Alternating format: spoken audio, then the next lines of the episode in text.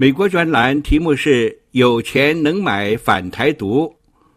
常言道：“有钱能使鬼推磨。”在台湾中华民国总统蔡英文外访过境纽约时，人们又看到“有钱能买反台独”。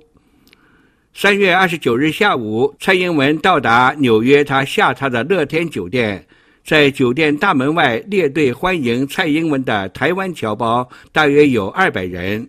但在大门外示威抗议的大陆人却超过三百人，不但人数比台湾侨胞多，而且气势压倒了台湾侨胞。他们高举中华人民共和国五星红旗，手执反台独、痛骂蔡英文的横幅和标语牌，跟着大喇叭放声一曲，歌唱祖国。使得台湾侨胞欢迎蔡总统、中华民国万岁、台湾加油的口号声几乎听不见。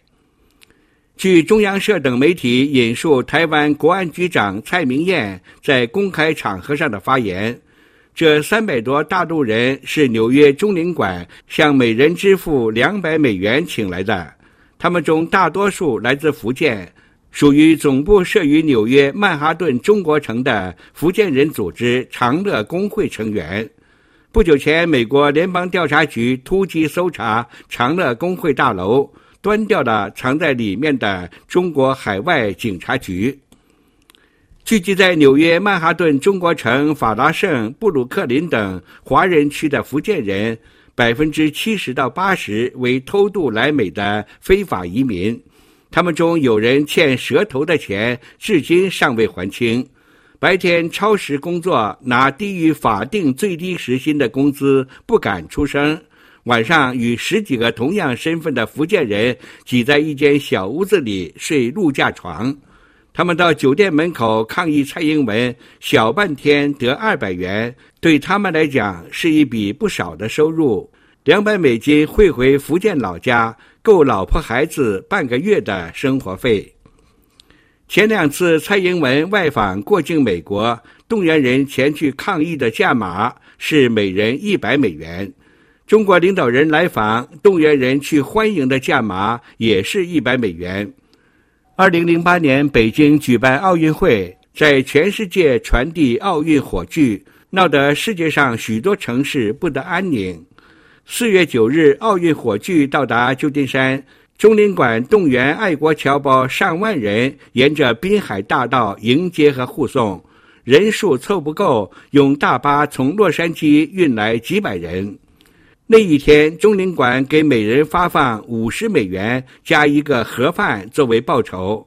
并指挥领了五十美元加一个盒饭的爱国侨胞，对前去抗议奥运火炬的民运人士和藏人大打出手，几位民运人士被打得头破血流。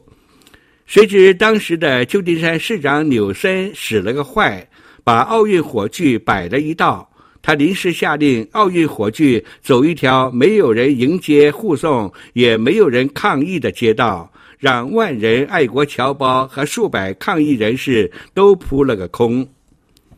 这一次前去抗议蔡英文的三百多福建人，多数人一句英语不会讲，中文字也认不得多少。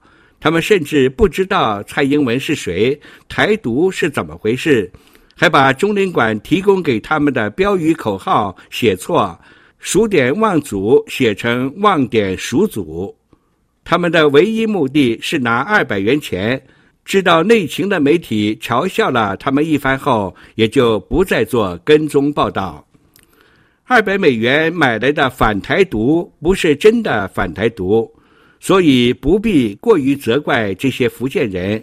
要怪就怪中国驻纽约领事馆。